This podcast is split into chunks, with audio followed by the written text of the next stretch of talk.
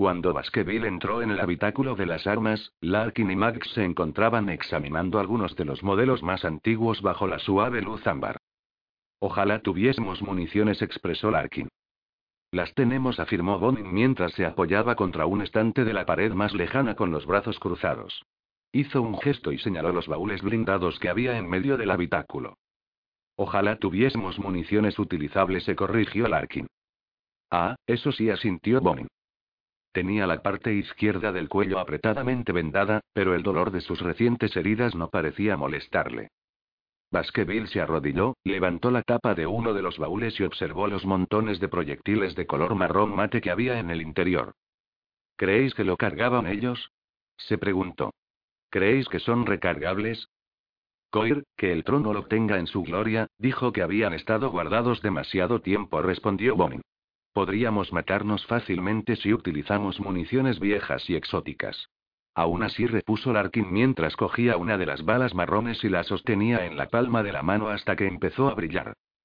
Larks, le advirtió Bonin mientras se alejaba de la pared y se quedaba de pie. Baskerville levantó una de sus manos. Larkin abrió el pesado seguro mecánico del arma que estaba sujetando, metió la brillante bala y cerró el mecanismo. Apuntó con la inmensa pieza hacia la pared vacía del final de la armería y cerró la mano alrededor de la enorme empuñadura. Esto no es buena idea, dijo Bonin. Venir a este peñasco nunca fue una buena idea, replicó Larkin. Ajustó su agarre y calculó cómo equilibrar el considerable peso del mosquete. Apretó el gatillo. Se oyó un silbido vago y hubo un decepcionante destello de luz alrededor de la gruesa boca del arma. Larkin abrió el mecanismo y observó la bala inerte en su interior. Bueno, había que intentarlo, dijo mientras bajaba la pesada arma de fuego. De todas formas se necesita una base para disparar bien esta bestia. Una base y un monópodo. ¿Cómo este? preguntó Max. Los estantes bajo las principales filas de armas estaban repletos de finos tubos de latón. Sacó uno. Se desplegaba hasta llegar a la altura del hombro y presentaba un soporte ahorquillado en la parte superior. Exactamente como ese respondió Larkin. Lo tenemos todo, dijo Max. Excepto munición, de modo que no tenemos nada, apuntó Bonin. ¿Eres de los que ven siempre el vaso medio vacío, Marsh? inquirió Baskerville.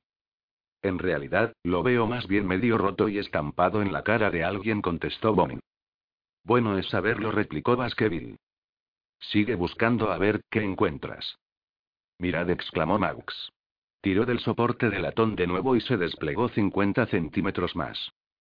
¿Para qué iban a querer un soporte tan alto? Continuó. Para disparar hacia arriba, sugirió Baskerville, encogiéndose de hombros mientras abandonaba la sala. Continuad. Baskerville cruzó el pasillo hasta la sala de la biblioteca, donde se encontraban trabajando Beltane, Fapes y otros dos ayudantes. Beltane alzó la vista de la pila de libros que estaba analizando en las mesas de lectura. A Baskerville no le gustó el gesto de su rostro. Estamos comprobando libro por libro, pero o bien están escritos en una antigua escritura no humana o en código. ¿Todos? Beltane dio unas palmaditas en el montón de libros que había sobre el escritorio delante de él y puso los ojos en blanco ante los miles de volúmenes y de pergaminos que había en las estanterías que los rodeaban. De acuerdo, asintió Baskerville. Era una pregunta estúpida. Acabáis de empezar. Échanos una mano, dijo el ayudante. Baskerville permaneció de pie durante un instante, escuchando el aullido constante del viento en el exterior, un sonido que, de algún modo, parecía proceder de debajo de él. Lo que fuese con tal de sacarse aquello de la cabeza. Recorrió una de las paredes pasando la punta de uno de sus dedos por el borde de la estantería que había a la altura del codo. Una pequeña nube de polvo se levantaba perezosa a su paso. Los libros estaban desordenados, tenían los lomos viejos y gastados. En algunos casos, unos pliegos de hojas atrapadas entre dos volúmenes mostraban claramente que algunas tapas se habían desintegrado por completo. Algunos de los tomos llevaban los títulos grabados en el lomo, pero Baskerville no logró leer ninguno de ellos. Otros parecían estar adornados con emblemas o motivos ornamentales. Buscó un libro al azar con el que empezar. ¿Va todo bien, señor? Le preguntó Fapes. Sí, ¿por qué? Por nada, señor. Pensaba que algo lo había sorprendido. Solo me estaba aclarando la garganta, Fapes. Hay mucho polvo. Y un cuerno el polvo, el polvo no ha tenido nada que ver. Nada que ver con el sonido de asombro que había sido incapaz de contener. Baskerville tragó saliva y volvió a observar la estantería. No era solo el emblema sobre el que se habían posado sus ojos el que lo había provocado. Era también el hecho de que había estado escogiendo al azar, al azar. Y parecía haber estado allí esperándolo. Miró el lomo del libro. Estaba cubierto de lo que parecía ser cuero negro, brillante y suave, como, basta punto era demasiado tarde para detenerlo. Demasiado tarde para detener su mente. El emblema, grabado en letras de plata en el lomo, lo estaba llamando. Una víbora, una serpiente, un gusano. Su cuerpo largo y segmentado se enroscaba formando un círculo y se mordía la punta de la cola con las mandíbulas en forma de aro. Volvió a tragar y estiró el brazo para coger el libro. En los recovecos más profundos de su mente oyó el chirrido cada vez más fuerte. Un gruñido desesperado que se generaba bajo sus pies, bajo el suelo, bajo la misma montaña, y aumentaba mientras el demonio gusano se retorcía de placer por lo que estaba por llegar. La mano de Baskerville vaciló a unos centímetros de distancia del lomo del libro. Cógelo. Cógelo. Sácalo. Míralo, sus dedos acariciaron el negro lomo de piel de serpiente por encima del diseño plateado. Mayor. Baskerville apartó los dedos. Becain. ¿Qué quieres? Beltain tenía un portafolios forrado en cuero abierto encima de la mesa. Creo que le interesará ver esto, señor, dijo mientras hojeaba las páginas. Aliviado al tener una excusa para dejar el tomo de la piel de serpiente donde estaba, Baskerville se acercó al escritorio y permaneció detrás de Beltane. El portafolio que había encontrado era grande. Las frágiles páginas que contenía estaban sueltas, y eran de más de medio metro cuadrado. Algunas contenían párrafos de anotaciones. Párrafos copiados a carbón en un lenguaje arcano, decorados a mano con una escritura borrosa que era todavía más ilegible. El resto eran láminas. Estaban hechas con elegancia, pero la tinta empleada para pintarlas no era más que un fantasma de sus colores originales. Las imágenes representaban diagramas de los muros de la fortaleza, bastiones, emplazamientos, lugares de descanso, casamatas, sistemas de trincheras, grupos de torretas, etc. Perfecto. exclamó Baskerville. ¿Eso es? ¿Este lugar? Creo que podría ser, asintió Beltane. En realidad, creo que podría ser un plano de Jago. Eso. Eso parece el icon, ¿verdad? Sí, es verdad. ¿Y eso? Eso es demasiado grande para, eso es, bueno, parece que tenga una longitud de al menos 100 kilómetros. Al menos. Son planos del mundo fortaleza, viejos archivos. Baskerville inspiró profundamente. ¿Hasta qué punto serán exactos? Apuesto a que son mejores que los nuestros, apuntó Fapes mientras se asomaba por encima de sus hombros. Que el trono te bendiga, Bell dijo Baskerville, dándole unas palmaditas en el hombro. Es posible que acabes de encontrar algo verdaderamente importante para la guerra. ¿Cuántos volúmenes como este hay? Eh, cuatro, seis, ocho. Fapes empezó a contar. Veintitrés en este montón. Puede que haya más. Mierda. exclamó Baskerville. No se equivoca, dijo Beltane. Mira. Había pasado a otra lámina. Pero esta vez no se trataba de un diagrama. Era un cuadro, una ilustración. Era una imagen interior realizada con un estilo antiguo, de hombres vestidos con armaduras que defendían una casamata en plena batalla. Los brillantes misiles, al igual que las viejas representaciones de los cometas, trazaban un arco sobre ellos. Algunos yacían muertos, de perfil, al pie de la página, con una escala y una postura que desentonaba con la perspectiva del cuadro. Los hombres de la casamata estaban claramente armados con mosquetes idénticos a las armas encontradas a menos de 20 metros de aquella estancia. Son guerreros, dijo Baskerville, en una aspillera. Beltane pasó a la siguiente lámina y reveló otra imagen similar. Y después una tercera y una cuarta que mostraba a los guerreros abriendo las contraventanas para disparar. Los intrincados mecanismos de los postigos estaban perfectamente representados. Son. Comenzó Beltane. ¿Son qué? ¿Son hombres? Terminó. Míralos de cerca. Baskerville se aproximó. Beltane tenía razón.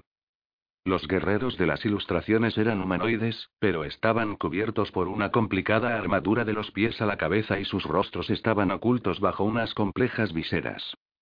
Podrían no ser hombres en absoluto, sugirió Beltane. Mira lo grandes que son en comparación con las aspilleras de las casamatas. Eso no se sabe. No hay perspectiva, no hay escala, respondió Baskerville. Pues observen lo grandes que son en comparación con las armas, apuntó Fapes. En las ilustraciones, los guerreros de las aspilleras sujetaban armas de defensa como si fuesen rifles láser. Algunos de ellos aparecían utilizando soportes, pero aún así. Baskerville recordó a Max desplegando los últimos 50 centímetros del monópodo telescópico de latón. Por el trono sagrado. Murmuró. ¿Qué sucede, mayor? preguntó Fapes. Hoy está especialmente nervioso. Baskerville activó su microtransmisor. Señor, al habla Baskerville. Adelante respondió la voz de Raune. ¿Puedes venir a la biblioteca que hemos encontrado? Me gustaría mostrarte algo. Dame diez minutos, Baskerville. Sea lo que sea, ¿puede esperar ese tiempo? Lleva siglos esperando, supongo que diez minutos más no supondrán ninguna diferencia. Cientos de pasos resonaban por la casa. Era la hora del cambio de guardia. El ululante viento exterior había soplado toda la noche y las primeras horas del día.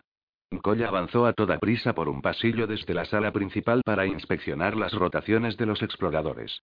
Pasó frente a la puerta de la habitación de Gaunt. Estaba entornada. De Gaunt, no se dijo a sí mismo. Ya no. Terraune se detuvo y dio un par de pasos atrás hasta que logró echar un vistazo a través de la puerta entreabierta. Oankol era un hombre duro, un hombre poco dado a mostrar emociones. Jamás admitiría ante nadie lo perdido que se encontraba sin Gaunt. Sabía que todos se sentían igual. Todos y cada uno de ellos sentían su pérdida y no tenía ningún sentido intensificar aquel sufrimiento. No quería que nadie se compadeciese de él. Pero el centro de su universo había desaparecido, sin más, a pesar de que siempre había sabido que aquello sucedería algún día. Había entregado su vida al servicio del Tanit primario y, especialmente, a Ibram Gaunt. Koy conocía muy bien la guerra. Teniendo en cuenta su puesto en particular, siempre había asumido que moriría mucho antes que Gaunt. Pero ahora que él se había marchado primero al lugar feliz, ya nada parecía tener importancia. Se odiaba a sí mismo por sentirse de ese modo. Estaba resentido con Gaunt por haberse marchado. Era injusto. Mientras Gaunt vivía, había algo por lo que seguir adelante, había un motivo para seguir pisando las interminables zonas de guerra, para seguir luchando. Había esperanza, había, un destino. Coll abrió la puerta y entró en el habitáculo. Inspiró hondo. Olía de Gaunt, a su esencia. Olía a su colonia, al almidón de su uniforme. Su olor corporal permanecía allí. Las pertenencias de Raune estaban desperdigadas de manera desordenada por toda la habitación. Coy se acercó hasta el escritorio.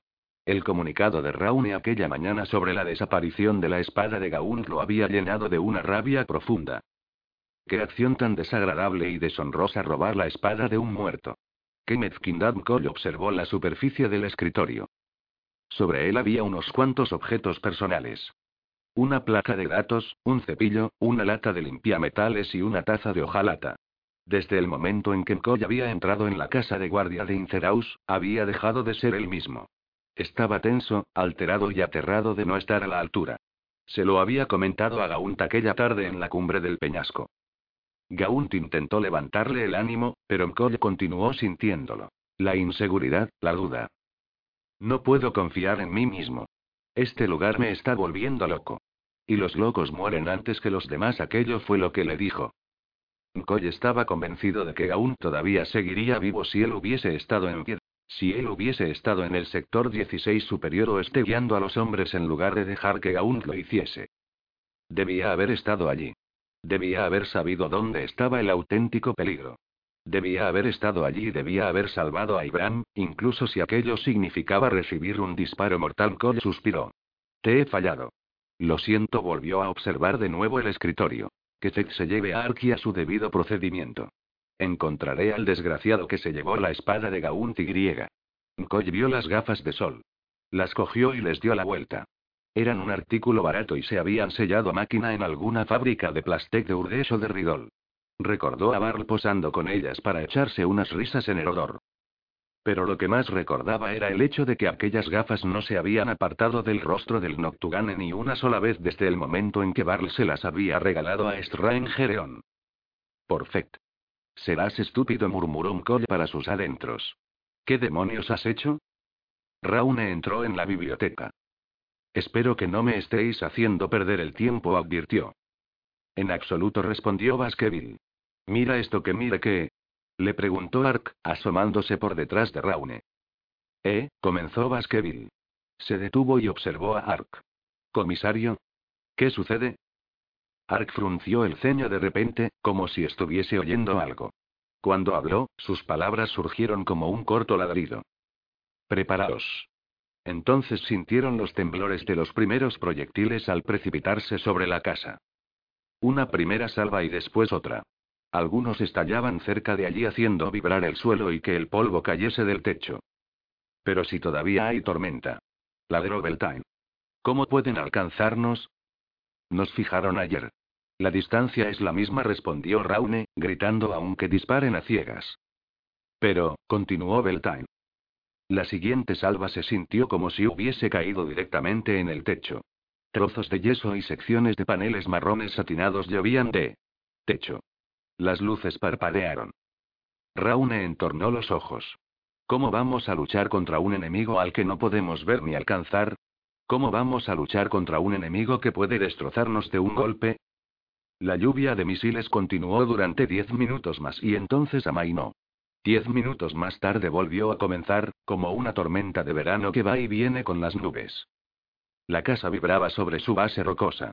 Varias casamatas recibieron impactos directos y fueron demolidas, pero hubo pocos heridos, puesto que los fantasmas se habían retirado al corazón fortificado de la fortaleza. Los estallidos resonaban a través del agudo, estentóreo y quejumbroso aullido del viento como los balidos del ganado de camino al matadero. Fueil estaba dirigiendo un servicio en la sala principal cuando los primeros proyectiles empezaron a caer. Cuando los hombres a su alrededor miraron arriba consternados, los hizo callar y continuó leyendo como si nada sucediese. Cerca de allí, en un descansillo más bajo de la misma sala, Reval, Raefran y otros encargados de las transmisiones continuaron trabajando con sus equipos, y el constante murmullo de sus voces se convirtió en un coro litúrgico de la voz segura de Thwail. Daur estaba al mando de la vigilancia de la casa de guardia principal. Sabía que lo que estaban escuchando, y sintiendo, era, en el mejor de los casos, fuego de hostigamiento. Una constante presión para debilitar su determinación. Nadie, ni siquiera los enemigos del caos, utilizaba artillería durante una tormenta de tal magnitud esperando obtener resultados certeros y productivos. Era un milagro que estuviesen consiguiendo alcanzar la casa de guardia. Pero incluso el aullido de los proyectiles que los sobrevolaban o el sonido de un bombardeo cercano bastaba para desestabilizar a los soldados atrincherados. Hacía que se sintiesen desamparados e incluso más vulnerables de lo habitual. Mermaba sus esperanzas y minaba su confianza. Daur pasó entre los hombres apiñados que susurraban y vigilaban en la casa y se colocó delante de la escotilla principal. Pasó los dedos por la pequeña grieta que se había formado el día anterior con los golpes del ariete. Esta vez no costaría demasiado romper el precinto. Colocó la palma de la mano plana contra el metal de la escotilla y sintió una ligera y continua vibración. Se dirigía la presión de la tormenta hacia el lado contrario. La lluvia de proyectiles continuó durante media hora más y después cesó de nuevo. La tormenta no daba tregua. En lo alto de la casa de guardia, a lo largo de las infortunadas salas y galerías superiores, la violenta tempestad de aire y arena rechinaban contra las cúpulas de metal como garras arañando un cristal. Las contraventanas amarradas o sujetas con alambres retemblaban en sus huecos. Las escuadras de guardia aguardaban intranquilas en grupos, escuchando, hablando en voz baja, jugando a las cartas o a los dados o royendo raciones secas. Coy recorrió las galerías superiores e inspeccionó a todos los equipos de guardia. Los hombres se alegraban de verlo. Coy les daba confianza. Mientras los misiles los sobrevolaban, les dijo que no se preocupasen y que vigilasen de cerca las contraventanas y los cables trampa. En más de una ocasión, como de pasada, se le ocurrió preguntar. ¿Habéis visto al Noctugane hoy? ¿Sabes qué es esto? Una auténtica lástima, respondió Kuyue. Fett, sí sonrió Dalin. Pero era una sonrisa carente de confianza. Explorar y asegurar las nuevas secciones descubiertas en la casa de guardia les estaba llevando más tiempo del que habían calculado. Los habitáculos vacíos daban de manera inesperada a otras estancias vacías, y éstas llevaban a su vez a otras justo cuando pensaban que ya habían llegado a un extremo sin salida o a una pared exterior. Las explosiones y las vibraciones de los proyectiles no hacían más que aumentar la tensión que ya sentían. La luz de las linternas, fijadas a los cañones de las armas, se abría paso a través de la amarillenta penumbra.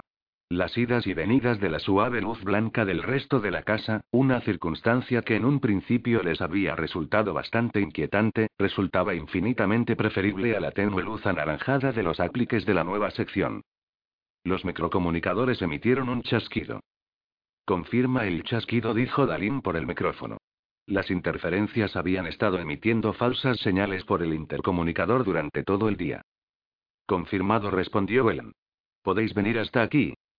Siguieron su señal por un pasillo que daba a un vestíbulo más grande. Aquí. Gritó Ellen al ver sus luces. El viejo y robusto Tanit los estaba esperando en el extremo sur del vestíbulo. Su compañero de búsqueda, Meluid, esperaba con él. ¿Qué habéis encontrado? preguntó Dalin. Echa un vistazo, ayudante, dijo Welm. Era muy extraño. Welm, como muchos otros, parecía haber aceptado sin reservas el nuevo papel de Dalin, a pesar de la gran diferencia de edad. El vestíbulo daba a un amplio tramo de ocho escalones que descendían hasta el suelo marrón satinado de una larga sala rectangular. No había ninguna otra puerta. No tenía ninguna otra salida. Los apliques de luz ámbar iluminaban las paredes laterales, pero el muro que había frente a los escalones estaba completamente desnudo. Fin de la línea, dijo Kulwoe. Es posible. Mira eso, respondió Ellen. Levantó la mano y señaló el arco de madera tallada que había sobre los escalones. Los gusanos lo habían carcomido poco a poco mucho tiempo atrás y el diseño labrado era imposible de distinguir. ¿Y qué? preguntó Kulwoe. ¿Es que ahora estamos anotando rasgos arquitectónicos interesantes? Meluid sacudió la cabeza. Wayne pasó por alto el comentario de Giluo y miró a Dalin. ¿Habías visto algo parecido? preguntó. Dos veces asintió Dalin. Hay uno al final del vestíbulo entre la puerta y la sala principal. Y otro de camino a esta parte de la casa, justo al entrar en el patio, afirmó Wellen. ¿Y qué? Kuyuo se encogió de hombros. Cállate un momento, que le soltó Dalin. Pero. ¿No lo entiendes? Le preguntó Dalin. Los otros dos arcos como este señalan entradas. Avanzó hasta la pared más lejana de la sala sin salida y pasó una mano por los sedosos paneles marrones.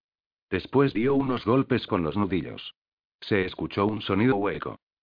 No resuena, dijo Mayweed. Aún así replicó Dalin, y chasqueó su microcomunicador. Capitán Merin, Creed al habla, señor. No había ningún centinela de guardia en la atalaya. Todo el mundo, incluido Mkoya, consideró el campanario demasiado inaccesible para un asalto de gran magnitud. Las contraventanas se habían sellado y asegurado. Era un sitio vacío y lúgubre en el que el viento se colaba a través de las ranuras y las grietas. Stradunocte estaba sentado en el suelo con la espalda apoyada contra el tronco de metal y se aplicaba poco a poco algo de wode sobre el rostro. Cuando terminó de extenderse la pasta gris por la cara, se la vendó hábilmente sin necesidad de un espejo y sacó otra de sus pequeñas calabazas del bolsillo de su túnica y le quitó el tapón. Una por una recogió las flechas de metal que había junto a él sobre el suelo y metió las puntas en el recipiente, impregnándolas con el veneno mortal de polilla del untili. Después volvió a meterlas en el carcaj, guardó la calabaza y se quedó sentado un rato en silencio. Había cuatro objetos en el suelo ante él. Un rollo de cuerda, un saco de ganchos y clavos de escalada, su balista y la espada de Gaunt. El aullido del viento en el exterior amainaba ligeramente, como si la gigantesca tormenta empezase por fin a perder fuerza. Stra hacía caso omiso de los esporádicos estruendos de artillería que resonaban desde la cara sur de la casa de guardia, a su espalda. Se levantó estirando las piernas con gracilidad y sin apoyarse. Amarró la espada a su espalda y ató la balista entrecruzada sobre ella para equilibrar el peso. Se cruzó el saco de modo que se apoyaría sobre la cadera izquierda, y pasó el brazo derecho por el hueco del rollo de cuerda. El polvo suspendido en el aire empezó a asentarse poco a poco. Al cabo de varios minutos, la pálida y débil luz del día empezó a asomar alrededor de las escotillas metálicas. Stra avanzó hacia la escotilla septentrional, quitó los alambres y la abrió. Miró al frío atardecer, al cielo violeta salpicado de nubes sobre un espeso manto amarillento de arena cada vez menos intenso que ocultaba la ladera de la montaña a sus pies y se extendía hasta la inmensidad de las zonas desérticas del norte. La tormenta había terminado. El día luchaba por ocupar su lugar. Stra se deslizó por la contraventana sin vacilar y dejó que se cerrara de golpe a su espalda. La tormenta ha cesado, informaron a Laura. Aquí puerta dijo al activar su comunicador. ¿Ves algo, mirador? En lo alto de la casa, los observadores y los vigías volvían a sus posiciones y abrían las contraventanas que habían sellado a fin de protegerse de la tormenta para mirar a través de la débil penumbra que inundaba el paisaje y que todavía no había recuperado por completo su piedra. Nada, puerta. Te mantendremos informado. Daur dio un trago de agua. Esto no me gusta, oyó murmurar a uno de los soldados que había cerca. Yo sé lo que no me gusta, pensó Daur. No me gusta el hecho de que en el mismo momento en que la tormenta se ha detenido también han dejado de llover proyectiles en la sala principal. Reval sintonizó otro dial y recitó por enésima vez. Punto de encuentro de Helicon, punto de encuentro de Helicon, aquí Nalbor, aquí Nalbor, ¿me recibes? Cambio. Nalbor, aquí Helicon, aquí Helicon respondió el comunicador. Reval dio una palmada de alegría. Que alguien avise a Raune. Gritó. Tenemos conexión. Partidos en trozos, los viejos paneles marrones dieron. Well y Dalin nos quitaron con una palanca que había traído Merin. El espacio entre los paneles estaba lleno de polvo y de arenilla y todo el mundo tosía y se cubría la boca con las capas. No es más que roca, escupió Merin. Simple roca. Teníamos que mirar igualmente, Talin, pero... Wellen estiró el brazo hacia el espacio tras los paneles parcialmente arrancados. Cogió un gran trozo de roca sucia. No es roca sucia, dijo. Es roca suelta. Son rocas rotas amontonadas. Vaciadlo, ordenó Merin. No tuvieron que quitar muchas para ver lo que había detrás. Tras la pared apareció una escotilla metálica cubierta por una capa dura de barro y arena idéntica en tamaño y forma a la de la casa de guardia. Una segunda puerta, dijo Dalin. Sí, pero está sellada, respondió Merin. Por este lado sí, capitán, repuso Dalin. No sabíamos que este lugar tuviese más de una puerta, apuntó Merin. ¿Por qué iba a saberlo el enemigo? Porque parecen saber mucho más de este lugar que nosotros, contestó Dalin. El chico tiene razón, dijo Raune, que venía por el vestíbulo que tenían a su espalda. Tenemos que estar seguros. Capitán, reúne a tres escuadrones aquí. Tres escuadrones con al menos un lanzallamas. Sí, señor. Que sea de inmediato, Merin. Quiero esta escotilla abierta cuanto antes. Todos miraron a Raune. ¿Se le ocurre a alguien algún otro modo de averiguar lo que hay al otro lado? preguntó. Ark emitió un leve silbido mientras pasaba lentamente las hojas del portafolio una por una. Es algo importante, ¿verdad? preguntó Baskerville. Ark asintió. Raune no parecía demasiado impresionado, añadió Baskerville. Tiene problemas más inmediatos, respondió Ark. Las imágenes que estaba mirando eran tan increíbles que casi se había olvidado del dolor que sentía en la espalda. Miró a Baskerville y Berenson. Tenemos que llevarlas al punto de encuentro de Helicon en cuanto antes. Sí, comisario, respondió Berenson. Creo que es fundamental. ¿Llevarlas? preguntó Baskerville. No tenemos otro modo de comunicarnos con ellos, dijo Ark. No podemos transmitirlas. ¿No hay manera de convertirlas? Preguntó Berenson. Puede que tengamos unos pocos lectores pictóricos, pero nos llevaría semanas escanear todos los volúmenes. La calidad sería muy pobre, Ark suspiró, y nuestro transmisor no es lo bastante seguro como para emitirlo, y menos en tal cantidad. No, caballeros, esto tendrá que llegar hasta el icon por vía tradicional. A Raune no le va a gustar, dijo Baskerville. Pues el mayor tendrá que aguantarse, respondió Ark. Koy subió por las escaleras de madera hasta la atalaya. Sus agudos sentidos no se equivocaban. El Noctugane estaba allí, o había estado. La bóveda estaba vacía. Koy miró a su alrededor. No había mucho que ver. Una de las contraventanas de metal golpeteaba en su marco con la brisa. Vio una pequeña mancha gris en el suelo. Se agachó, la tocó y olfateó las puntas de sus dedos. Wode, la esencia del until y más profundo. Se irguió y se acercó hasta la ruidosa contraventana. La habían desatado. Permaneció allí durante largo rato sumido en sus pensamientos. Sin novedad, Puerta informó la voz del comunicador al oído de Cloud. Vamos, vamos, dijo inquieto. Hay todavía mucha arena, Puerta dijo el vigía del mirador. El terreno sigue oculto. Pero has dicho que pensabas que habías visto algo. No puedo confirmarlo. Todo sigue igual. Daur resopló. Justo cuando estaba a punto de hablar de nuevo, la escotilla que había a su espalda se movió. Un sonido metálico profundo y retumbante recorrió la casa. Está bien, mirador respondió Daur con voz forzada. Preparaos. Gritó a los hombres. El ariete arremetió con fuerza contra el otro lado de la escotilla. Punto de encuentro de Helicon, punto de encuentro de Helicon, Akin Alboor, Akin. Solicito un reabastecimiento de munición urgente. Solicito una conexión directa urgente con el comandante de campo a la mayor brevedad posible. Ruego me responda en cuanto antes. Corto y cierro. Fin de la transmisión, transcripción de mensaje de voz quinto mes, 778. 16. El tercer asalto. Justo ahí. Ahí. Indicó Raune. Cuidado con esas rocas. Están bloqueando las bisagras. Meluid se coló en el agujero y extrajo las rocas con ambas manos lanzándolas hacia la sala como si fuese un animal escarbador. Bien. Gritó Raune. Ahora tira de ella. Las secas bisagras de metal de la escotilla chirriaron en protesta al verse obligadas a moverse después de tanto tiempo. Un rayo de luz gris apareció por uno de los extremos y el polvo blanco entró con él.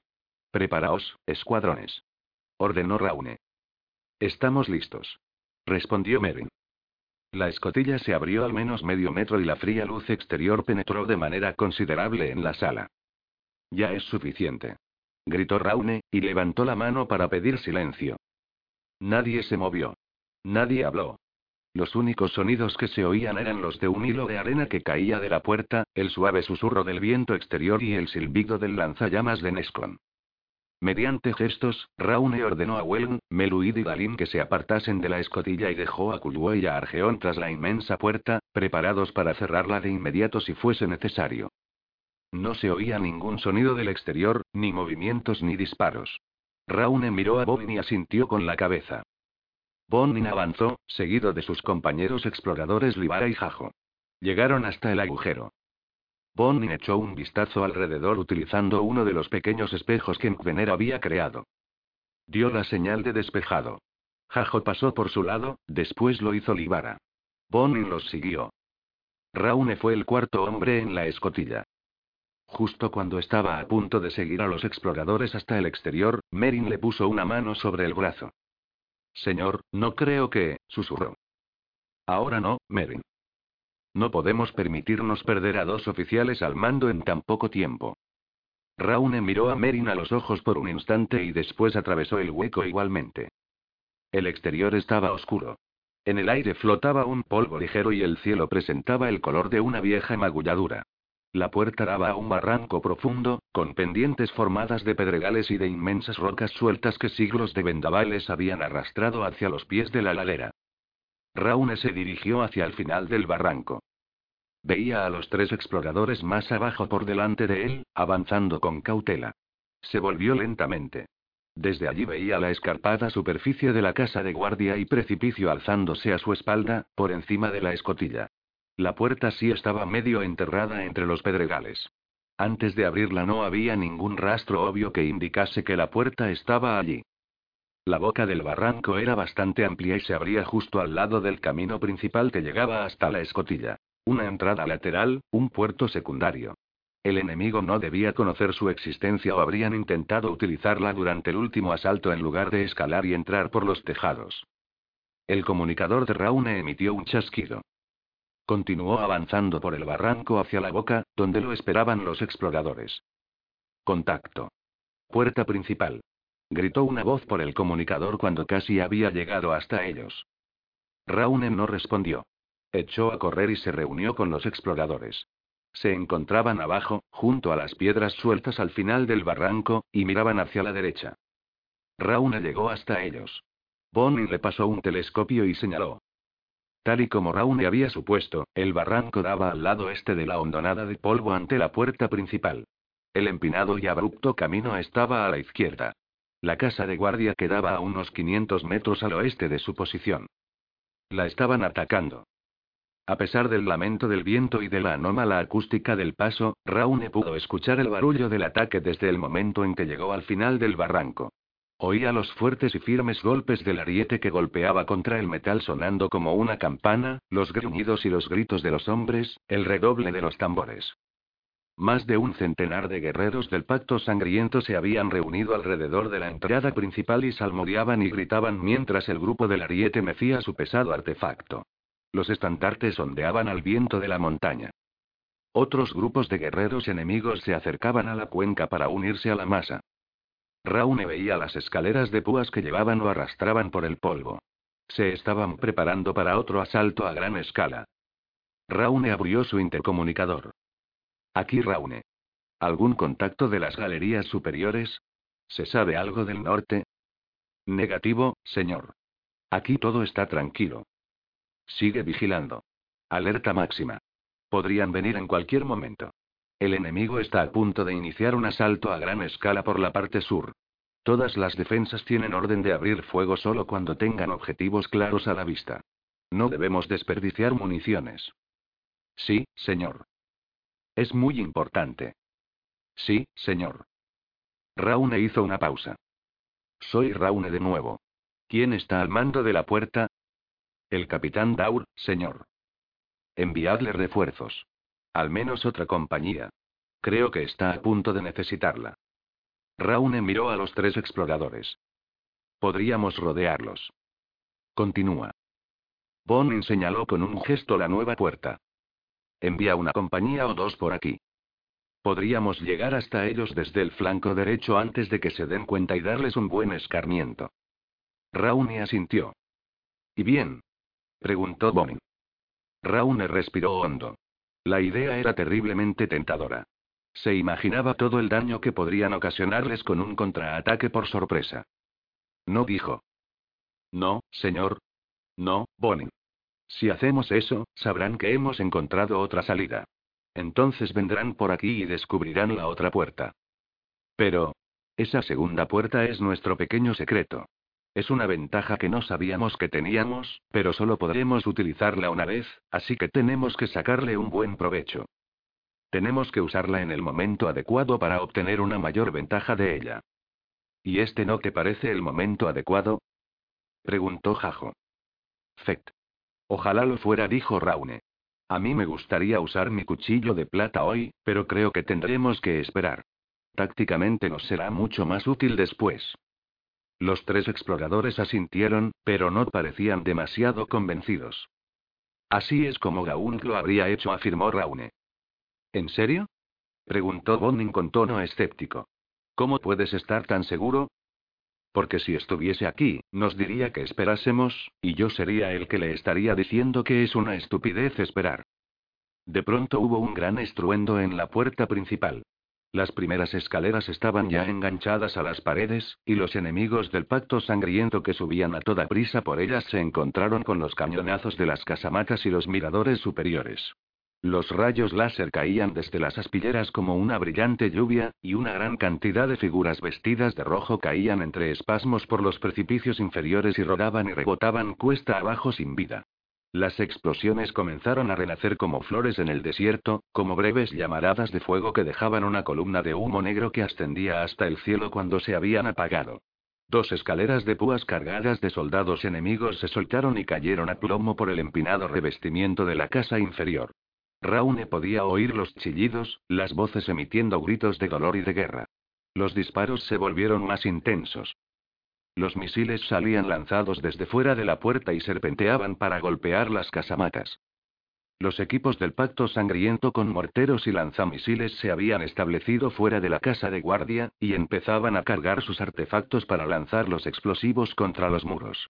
El fuego y la metralla resbalaban por el precipicio. Regresemos y aseguremos la nueva puerta, decidió Raune. La mantendremos abierta y bajo vigilancia para poder ver lo que pasa fuera y la cerraremos si fuese necesario. Yo me quedaré aquí, dijo Bonin. Que vigile un observador.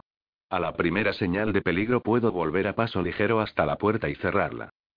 No dejes que te vean, le pidió Raune. Regresó de nuevo por el barranco con Libara y Jajo. Tras él podía oír claramente los golpes metálicos del ariete que golpeaba la puerta principal. ¿A dónde creéis que vais? preguntó Ark. Cojeaba por el vestíbulo hacia la puerta principal apoyándose en su muleta y se abría paso entre los hombres de Daur. Estaban nerviosos y algunos se habían puesto de pie en lugar de mantenerse agachados junto a las paredes como les habían ordenado. Volved a agacharos y preparaos. Ordenó Ark mientras pasaba con rapidez. El terrible golpe repetitivo del ariete resultaba escalofriante, y el comisario entendía por qué los hombres estaban a punto de saltar. Ark comprendía su miedo, pero no podía tolerar la falta de disciplina. Sacó su ar. Preparaos. Preparaos ahora mismo. Por la gloria de Tanit. Por el espíritu de Bergast. Por la furia de Belladón. Van a venir a por nosotros y tenemos que darles muerte. ¿Qué vamos a darles? Muerte. Respondieron todos a coro. Así me gusta. Algunos de ellos se sintieron reconfortados. Otros se sacudieron y agarraron sus armas con más fuerza. Ark se descubrió a sí mismo deseando, esperando, rogando que la puerta principal se abriese y que entrasen de una vez. La espera era la peor parte. Pero una vez comenzada la lucha, nadie tenía tiempo de pensar en huir. Ya se estaba librando una batalla brutal. Desde arriba, a través de la gruesa roca del techo, se oían el barullo y los estruendos amortiguados de los frenéticos rayos láser y las explosiones del ataque. El suelo temblaba ocasionalmente, y la arena se filtraba de manera irregular por las grietas del techo. Ark se acercó por el túnel hasta la casa de guardia. Los hombres estaban alineados contra la pared. Vio a Van Daur preparado en la boca del corredor. El capitán tenía cuatro lanzallamas listos a su espalda, pero había más de una decena de soldados posicionados frente a él alrededor de los escalones del túnel y de la escotilla interior. Daur había retirado a todos sus hombres de la sala de la casa capitán. Lo llamó Ark. ¿Qué, comisario? ¿Por qué fetos habéis retirado de la casa de guardia, Daur? Le susurró al oído. ¿Y por qué no están los lanzallamas en el centro de la posición? ¿Quién está al mando de este puesto, comisario? Preguntó el capitán. Tú, claro. Gracias. Sé lo que me hago. Los hombres saben lo que está por llegar. Apóyame. No me cuestiones. Arg nunca había visto a Raur tan firme, tan seguro de sí mismo. Por supuesto, admitió Ark, asintiendo con cortesía. La escotilla exterior estaba terriblemente deformada. Con cada golpe del ariete se iba combando más y empezaba a separarse de su marco. Los fantasmas podían oír claramente los gritos y los bramidos del enemigo ansioso por entrar. Otro golpe. La escotilla se dobló. Un golpe más. Uno de los lados se torció hacia adentro. Otro golpe. Una de las bisagras empezó a ceder. Un golpe más. El centro de la puerta se hinchó como la panza de un hombre obeso. Nosotros protegemos la puerta exterior y mataremos a unos cuantos, le susurró Daura Ark. Quiero acabar con muchos de ellos. La sala de entrada es nuestra zona de masacre. Los reunirá a todos aquí listos para la matanza. Arca sintió. Entendía las intenciones del capitán. Puedes decirle a la compañía que se prepare, comisario, dijo Daut. Compañía G. Gritó Ark, volviéndose para que su voz atravesase el túnel. Plata pura. El sonido de los cuchillos le respondió. Estamos listos y en nuestros puestos. Gritó ayer desde el otro lado. Listos y en sus puestos, capitán le informó Ark que entrarán en cualquier momento. Gritó Daur. Recordad quiénes sois. Y recordad a Ibram Gaunt. Toda la compañía rugió su asentimiento. El sonido ahogó el estruendo del ariete. El sonido ahogó el chirrido metálico de la escotilla que había cedido finalmente. Gritando como fieras sombras perdidas en las profundidades de la disformidad, el pacto sangriento irrumpió en la casa de guardia. La puerta solo se había desprendido parcialmente y entraban en tropel, por encima y alrededor de ella, corriendo, o así lo veía Ark, como ratas. Como una plaga de roedores que salía a borbotones por el conducto de un inmenso vehículo y avanzaba como una marea por encima de cualquier obstáculo. Las terribles figuras de rojo, con sus asquerosos uniformes adornados con cadenas compuestas de huesos de dedos y de dientes humanos, se abrían paso a través de la abertura y bramaban por la boca de sus negras máscaras de hierro. Sus ojos brillaban con una furia bestial. Algunos disparaban rifles. Otros blandían hachas y mazas. Su hedor y el escándalo que producían eran insoportables. El primero de sus ataques rebasó el suelo, el techo y el marco de la escotilla interior. Uno de los fantasmas de las primeras filas se acercó. Fuego. Gritó Daur. La docena de fantasmas agachados alrededor de la escotilla abrieron fuego contra la marea que avanzaba hacia ellos. Los guerreros enemigos caían directamente o, heridos, perdían el equilibrio y acababan aplastados por la avalancha de bestias que rugía tras ellos. El olor a sangre y a carne quemada inundó la estancia. Los fantasmas seguían disparando. Daur cargaba también. Ark alzó su pistola y lanzó rayos de energía hacia la masa que se aproximaba. Incineró a algunos. Otros resultaron violentamente desmembrados. En cuestión de segundos, las primeras filas de las fuerzas enemigas habían perecido y sus cadáveres eran arrastrados hacia adelante por la presión de la masa que empujaba. La marea flaqueó ligeramente. Los guerreros del pacto sangriento empezaron a luchar para encaramarse por encima de los cuerpos para alcanzar a su enemigo. Algunos tropezaban y caían. Los rayos láser derribaban a otros más. Los estrechos límites de la sala de la entrada degeneraron en una mezcla de cadáveres, gritos, movimiento y disparos casi incomprensible entre aquella violenta confusión. En los primeros diez segundos tras la caída de la escotilla, el pacto sangriento perdió a 40 guerreros en la sala de la puerta, mientras que los fantasmas solo perdieron a dos de sus hombres. El plan del capitán había funcionado. Pero Van Daur aspiraba a mucho más. Cuando la sala de la entrada se llenó al máximo de soldados enemigos, con muchos más empujando por detrás, y cuando el pacto sangriento estaba a punto de llegar a la escotilla interior, Daur se volvió hacia sus hombres. Cambiad. Ahora. Gritó por encima del barullo. Los fantasmas de la escotilla que habían estado acosado al enemigo con el fuego de los rifles se levantaron de repente y se retiraron mientras seguían disparando. Daur apartó a Arca a un lado. Los lanzallamas avanzaron, tomaron posición formando una línea y se enfrentaron al enemigo. Llamas. Llamas. Gritó Brostin. Presionó su quemador. Junto a él, Luba, Tremond y Lisa hicieron lo mismo. El resultado fue devastador. La ola de calor avanzó por el túnel y obligó a Daur, Ark y al resto de fantasmas que había a su alrededor a emitir un gruñido y a protegerse el rostro. Los cuatro lanzallamas permanecían de pie en la escotilla interior y arrojaban fuego líquido hacia la entrada de la casa. No había opción de huir o de esconderse. No había modo alguno de escapar de la conflagración. El bullente infierno atravesó la sala hasta la escotilla rota, salió al exterior y alcanzó los rostros cubiertos con máscaras de hierro de los guerreros enemigos, que estaban estrechamente agrupados y luchaban por entrar. En el horno en que se había convertido la sala de la entrada, la monstruosa destrucción se agudizó con las explosiones de las granadas y los cartuchos de munición. Las figuras en llamas se tambaleaban y ardían de los pies a la cabeza hasta que estallaban en mil pedazos al detonar las granadas que portaban en sus mochilas a causa del intenso calor. El fuego emitía un sonido lastimero mientras atravesaba la sala y se elevaba para alcanzar el techo. Avanzaba, saltaba y se levantaba como si estuviera vivo. Era tan brillante que dolía la vista al mirarlo, y la estampa de las negras figuras que se retorcían eran prácticamente insoportable. El rugido del fuego le recordó a Ark el aullido del viento eterno, ávido y primigenio que había castigado a Jago día y noche. Las quemaduras de la espalda le ardían con una compasión abrasadora. Resultaba muy satisfactorio devolverles aquel sufrimiento con las llamas. Los fantasmas encargados del puesto a la izquierda de Colea retrocedieron de repente tres pasos, perdieron el equilibrio y cayeron al suelo sobre sus espaldas.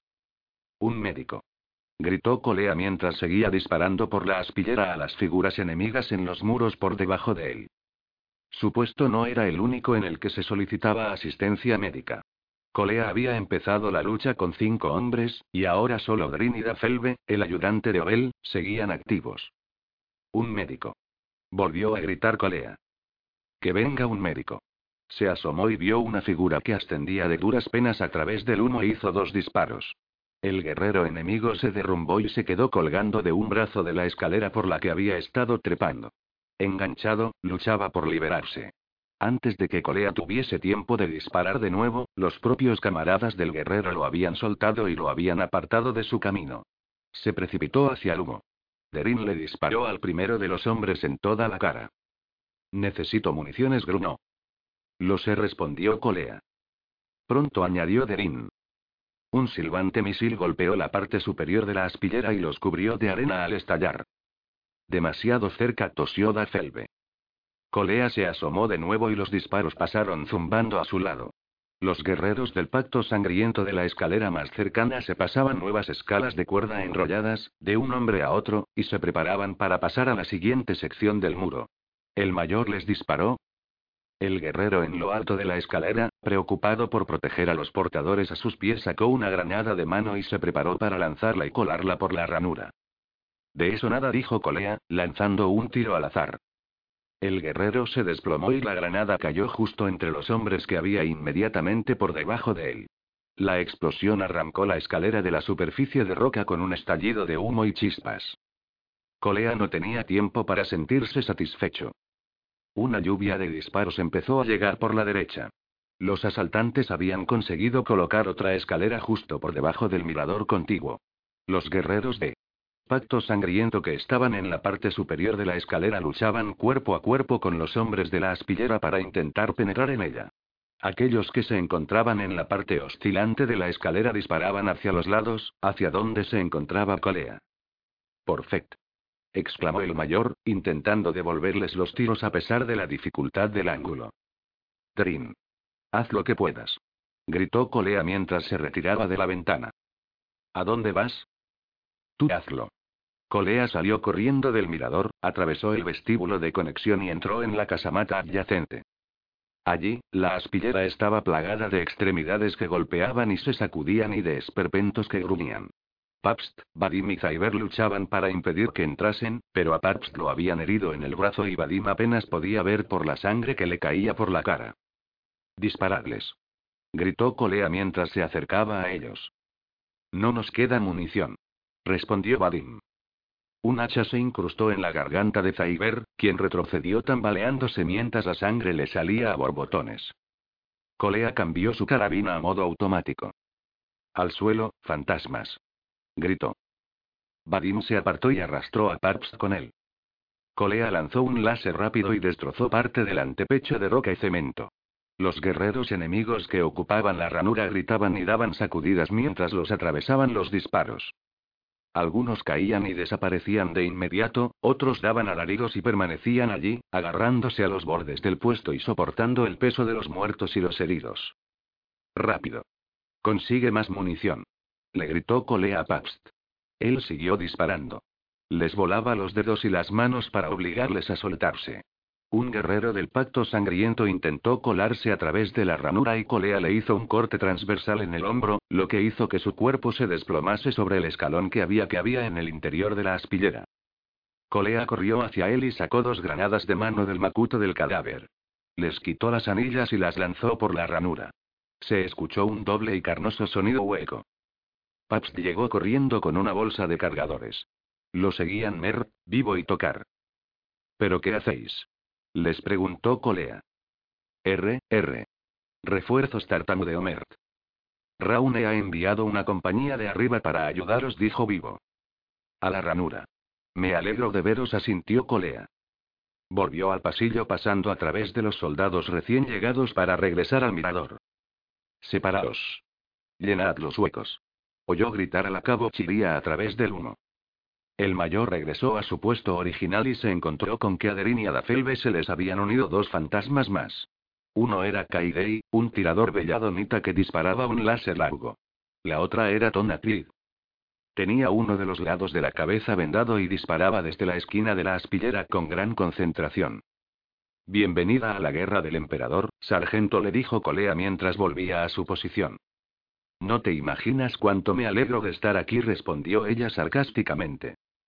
Colea echó un vistazo fuera mientras los demás no paraban de disparar a su lado. No se habían añadido nuevas escaleras, y las fuerzas enemigas se arremolinaban a los pies del contrafuerte de la casamata de manera caótica, envueltos en humo, y se contentaban con disparar hacia las torres. Una inmensa nube de humo salía de una de las casas del guarda que se encontraban mucho más abajo. Creo que Daura ha hecho la obra del día, susurró Felbe. Eso parece, asintió Colea. O eso o la fortaleza de Fate está ardiendo, añadió Derin, siempre negativo. Se están replegando. Gritó Creed. Costaba ver con claridad a través de la espesa y creciente nube de humo que ascendía desde la cara sur de la morada, pero el enemigo parecía estar retirándose. Los disparos y los misiles continuaban impactando en las casamatas, pero cada vez llegaban con menos frecuencia. Colea veía grupos de figuras distantes huyendo a través de la hondonada de polvo hacia la garganta del paso. Se intercambiaron los últimos disparos. Aquí Colea dijo el mayor por el microcomunicador. ¿Hemos conseguido proteger la puerta? Se oyó una respuesta con interferencias. Repita, dijo Colea. Mirador, aquí Daur. Hemos protegido la puerta. Colea miró a Derin y ambos permitieron que una sonrisa cruzase sus sucios rostros sin afeitar. Señor. Lo llamó Dafelbe. Colea se volvió. Dafelbe estaba inclinado sobre Tonatrid. Se había desplomado en el suelo en la esquina donde había estado todo el tiempo. Colea se acercó a toda prisa. ¿Le han dado? preguntó. Creo que no respondió Dafelbe. Creo que solo se ha desmayado. Tona recuperó el sentido. Estoy bien, farfulló. Te has levantado demasiado pronto, dijo Colea. ¿Vamos a ponerte de pie? Ella no respondió. Había vuelto a perder el conocimiento. Día 12. El sol ha salido a las 5 y 11 minutos de la mañana. Está despejado. No hemos sufrido ningún ataque durante la noche, y tampoco hay rastro del enemigo a la luz del día. Superamos el tercer asalto de ayer con poquísimas bajas teniendo en cuenta las circunstancias. Estoy convencido de que si nos hubiesen atacado por dos frentes como el día anterior no habríamos sobrevivido. Tengo la intención de proponer a Bede para que sea condecorado por su excelente trabajo a la hora de defender la puerta principal. Véase la solicitud adjunta. Andamos muy cortos de municiones. K está intentando organizar un lanzamiento de provisiones. Tiene un plan que en este punto no comparte con nadie. Le he recalcado la vital importancia de los documentos descubiertos en la supuesta biblioteca. Debemos conservarlos y protegerlos, o llevarlos a un lugar seguro antes de que esta fortaleza termine sucumbiendo. Para terminar, añadiré un detalle sin importancia pero algo preocupante. El sargento de reconocimiento parece haber desaparecido. Estoy intentando descubrir su paradero. Diario de campo, VH. Quinto mes, 778. 17. Los fantasmas. Los fantasmas se aproximan. Han estado ahí todo el tiempo, criaturas luminosas encadenadas al antiguo lugar, pero sin ser vistas. Ahora se acercan, silenciosas como susurros, fugaces como fragmentos de voz en un comunicador con interferencias, suaves como el roce del encaje negro contra la piedra. Se aproximan. Nadie las invita. Las envían. Huelen el calor de la mente de las almas perdidas en la casa del fin del mundo y descienden, como seres alados que regresan a la atalaya. Ellos son el polvo sobre los satinados muros marrones, el brillo y la sombra de las luces, los ruidos de algo enterrado bajo tierra. Tienen la voz de los amigos. Son la voz de los muertos. Son el rincón más oscuro de la noche, los átomos más fríos del cosmos, el lamento del viento. Son la música que apenas se escucha. Son secas calaveras en polvorientos valles. Los fantasmas se acercan. Solo en la muerte pueden moverse con tanta libertad, solo en la presencia y en la hora de la muerte pueden aproximarse tanto. Lo sienten. El final está cerca. El final de Inceraus y de todos aquellos que se encuentren entre sus paredes. Se reúnen en las estancias vacías y en las frías galerías. Despacio, despacio, van. Saliendo. La luz se apagó. Raune maldijo y encendió la linterna que había sobre su escritorio. Estaba convencido de que la batería era nueva, pero estaba vacía. Rerbal. Su ayudante apareció en la puerta. Sí, señor. Perfecto. Tráeme una linterna, ¿quieres? Sí, señor. Raune se acomodó en la silla. Estaba cansado. Había estado estudiando algunos de los viejos libros de la biblioteca. Intentar trabajar con la luz intermitente de los apliques le había producido dolor de cabeza, de modo que decidió enfocar las páginas con la linterna. Al mayor no le interesaban demasiado los libros. Nunca le había dado demasiada importancia a la historia. La historia estaba muerta, y a él le interesaba mucho más estar vivo. Sin embargo, hombres como Ark creían que aquellos libros eran importantes, de modo que hizo el esfuerzo. Además, aquello le había dado algo que hacer. El día había pasado muy despacio. Era probablemente el que más largo se le había hecho desde que había llegado allí. Esperaban un ataque en cualquier momento y estaban todos muy nerviosos, y eso dejaba a uno rendido. Como Ark había dicho en numerosas ocasiones, lo peor de aquella situación era la espera. Los libros, con sus páginas sueltas y destrozadas, lo habían distraído un rato. La mayoría de las ilustraciones no tenían ningún sentido, y Raune no sabía hasta qué punto eran exactos aquellos mapas. Pero veía lo suficiente como para saber que Art tenía razón. Tenían que mostrarles aquellos libros a alguien que pudiese calcular su auténtico valor. Si había alguna posibilidad, por mínima que fuera, de que fuesen lo que parecían ser, podrían marcar la diferencia entre el triunfo o la derrota. Un viento gélido recorrió la el habitáculo, una bocanada procedente de alguna parte. Alguien abrió la puerta lentamente y entró.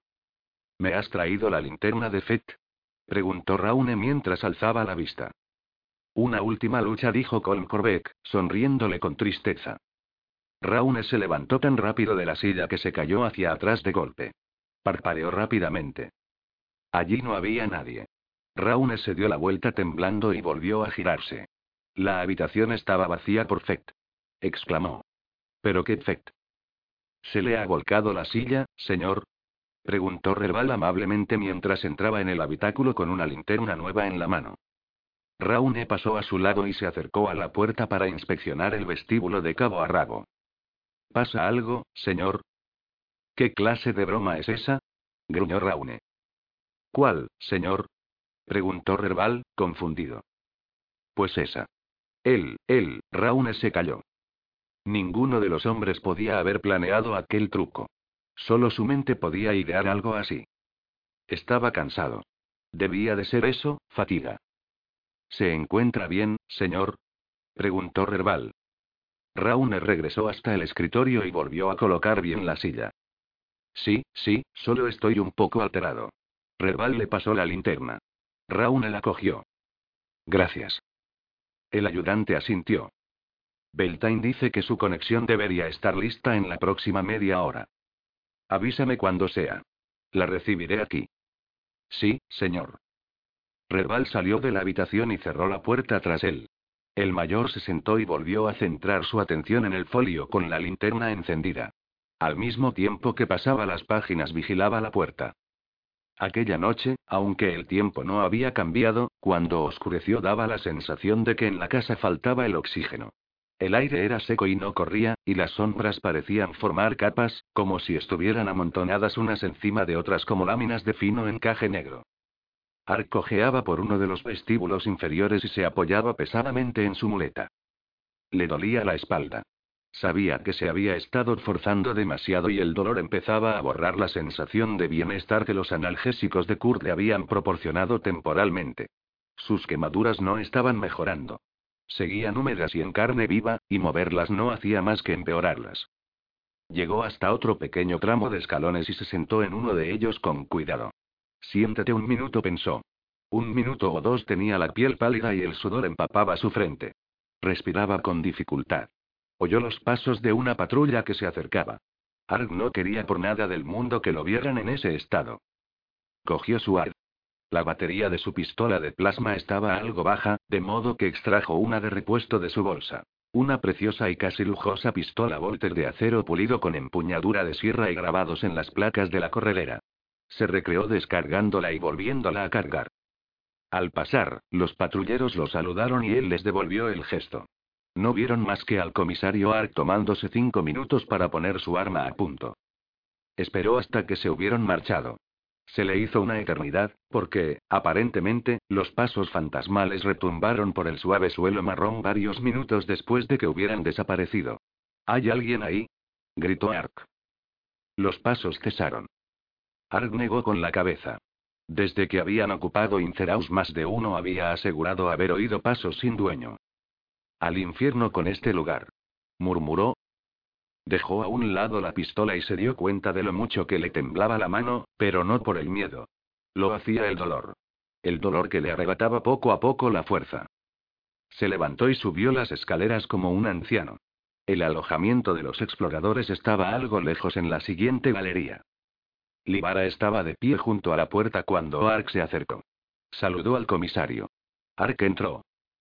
La mayoría de los exploradores estaban presentes. Ulan, Leir, Kauber y Mklane. Estaban descansando. Pred estaba jugando al solitario sobre una caja puesta del revés. Bonin estaba sentado en un rincón limpiando el polvo de su rifle láser con un trapo. Al ver a Ark, dejó su arma y el material de limpieza y se levantó. La piel del rostro de Bonin estaba roja, como quemada por el sol. Habían tenido a un explorador de guardia al final del barranco desde el descubrimiento de la nueva puerta, y Bonin había realizado ya tres turnos. El polvo lo había estado arañando constantemente. ¿Querías verme? preguntó Ark mientras el explorador se acercaba. Bonin asintió. ¿Para qué? Bonin hizo un gesto con la cabeza y ambos salieron al pasillo, lejos de los otros. Caminaron hasta que estuvieron lo bastante alejados para que nadie les oyese. ¿Eres un hombre de honor? preguntó Bonin. Siempre he dado por hecho que lo eras. Eso quiero pensar, repuso Ark. Bonin volvió a guardar silencio. Tengo algo que comunicar. Necesito comunicártelo como hombre de honor, no como comisario. Ambas cosas van unidas, respondió Ark. Bonin hizo un gesto de desdén. ¿Entiendes lo que te estoy diciendo? Quiero que no te tomes lo que te voy a decir como comisario. Seré yo quien juzgue eso, respondió Ark. Bonin rumió por un momento. He oído que estás buscando a Mkoll, dijo después. Has oído bien. Como si le causase un gran desasosiego, Bonin hurgó con la mano derecha en su mugrienta chaqueta y sacó un trozo de papel arrugado. Lo desdobló y lo miró durante un momento. Me he encontrado esto en mi petate esta noche. No sé cuánto tiempo lleva ahí. Puede que un par de días. Le entregó el papel a Ark. Era una breve nota escrita a mano que decía. Mash, hay algo que se debe hacer, es una cuestión de honor para el regimiento. Es la espada. Debe ser devuelta. He ido a por ella. Sé que no he recibido órdenes de hacerlo, pero tengo un deber moral. La conciencia me impide partir sin decir nada. Te ruego que les comuniques a dónde he ido y cuáles son mis intenciones. Espero que comprendan el propósito de mis acciones. Que el emperador te proteja. Tu amigo, Oan. Argla leyó dos veces. ¿Cuánto tiempo hace que encontraste esto en realidad, Bonin? preguntó. El explorador no respondió. ¿Sabes a dónde ha ido? Lo dice ahí. ¿Pero sabes en qué dirección? Bonin se encogió de hombros. En el almacén faltaban una cuerda y varios anclajes. Imagino que habría ido hacia el norte. ¿Y por qué hacia el norte? Desapareció después de que lo hiciera la espada, apuntó Ark, y la espada no se ha ido sola, no pone quién se la llevó, dijo Bonin. Es verdad, asintió Ark, pero Mkoll no es el único que ha desaparecido. Bonin miró con expresión seria al comisario. Hubo un largo silencio. ¿Qué vas a hacer? preguntó por fin el explorador. Tengo que pensármelo. Ark dobló el papel y se lo metió en el bolsillo del abrigo. Esto es muy grave. En esta nota McCoy admite que ha abandonado su puesto y su deber. Se ha apartado del regimiento sin recibir órdenes ni permiso. Eso es deserción. Que te den por fect. Gruñó Bonin. Te he preguntado si eras un hombre de honor. No tenía por qué contarte nada de esto. Por supuesto que sí. Bonin miró fijamente a Ark. Su deber no. ¿Qué? Has dicho que ha abandonado su deber. No lo ha hecho. Sé perfectamente que no había nadie más leal a Gaun que Mcoil, suspiró Ark, pero no podemos permitirnos ponernos sentimentales. Gaunt ha muerto, su espada ha desaparecido y ahora necesitamos a Mcoll aquí, y no en algún otro lugar en una búsqueda idealista. Tú no le conoces como yo. Bonnie negó con la cabeza con tristeza. Desde que llegamos aquí se sentía muy extraño. Me lo comentó él mismo. Detestaba sentirse débil e ineficiente. Cuando, cuando Gaunt murió, se lo tomó como algo personal. Como un fracaso personal. No cree que nos pueda servir de nada aquí. Ya no. Piensa que es más bien una carga. Esta es su manera de compensar su falta. Lo meditaré detenidamente y decidiré qué acciones debemos tomar, dijo Ark. No quiero sonar pesimista, es un hecho puramente teórico, pero Simcoe se ha marchado al norte solo, es muy probable que no volvamos a verlo jamás. En ese caso no empañaré su memoria haciendo público este hecho. Pero tengo que comunicárselo a Raune. Imagino que querrá que te encargues tú de los exploradores. Supongo que enviará a alguien a buscarte antes de que acabe la noche. Sí, señor. Ark alzó la vista como para mirar algo. ¿Qué pasa? preguntó Bonnie. Me ha parecido oír, empezó Ark. No, me he confundido. Miró de nuevo a Bonnie y añadió. Sigue con lo que hacías y se alejó cojeando. Un ataque por la espalda era lo que menos esperaba. Harto del agobio que sentía en el aislado mirador, Larkin dejó a Banda al cargo de la vigilancia y salió al vestíbulo. El ambiente allí no era mucho mejor. El aire era frío, pero seguía quieto, inmóvil, a pesar de que el viento ululaba en el exterior. Las paredes estaban plagadas de sombras y las siniestras luces blancas iban y venían con ritmo lento. Larkin paseaba de un lado a otro frotándose las manos. Sacó su cantimplora para beber un trago y, cuando estaba a punto de guardarla, un brazo lo agarró por la garganta. Eres hombre muerto, Tanit le dijo una voz al oído. Larkin forcejeó, pero el brazo no cedía lo más mínimo. Intentó hablar. ¿Quién? Ya sabes quién soy, Tanit susurró la voz. Fijo que sí. Algo frío y punzante presionaba la garganta del francotirador. Nos llevamos a Gaunt, ya lo creo que sí. Y ahora voy a resolver mis asuntos pendientes contigo. Larkin dio un grito y se lanzó hacia atrás contra el muro del vestíbulo para aplastar a la figura que tenía sobre su espalda contra los atinados paneles marrones. El tirador aterrizó en el suelo. ¿Pero qué gag estás haciendo, Tanit? inquirió Banda desde la puerta del mirador. Larkin miró a su alrededor. Estaba solo. En el suelo, a su lado, la cantimplora abierta derramaba su contenido lentamente. Debo de haber resbalado, dijo. Fijo que sí. Punto Banda negó con la cabeza y volvió a su puesto. Larkin tenía dificultades para levantarse. Una enérgica mano lo ayudó a ponerse en pie. No puedo andar detrás de ti todo el tiempo, afirmó Bragg. Larkin se volvió. Bragg estaba justo ahí, todo lo grande que era. Su amable mirada reflejaba una gran tristeza. Se inclinó y sacudió el polvo de los hombros y las mangas del Larkin con sus enormes y delicadas manos. No puedo andar detrás de ti todo el tiempo, repitió. Debes ser más prudente. Ten cuidado, Larks, o esos hijos de Z acabarán contigo. Brax susurró Larkin. Estiró la mano, pero no había nada que tocar. Bragg había desaparecido, como una burbuja que estalla, como el polvo que no se asienta porque una tormenta se lo lleva. Larkin se agachó con los puños apretados contra la frente. No, no, no, no. Aún no sentía el dolor de cabeza y las náuseas, pero sabía que estaban a punto de aparecer. Era la única explicación. Al menos la única que toleraba el tirador. ¿Tengo que quedarme aquí? preguntó Clyde, jugueteando con el vendaje de su cabeza.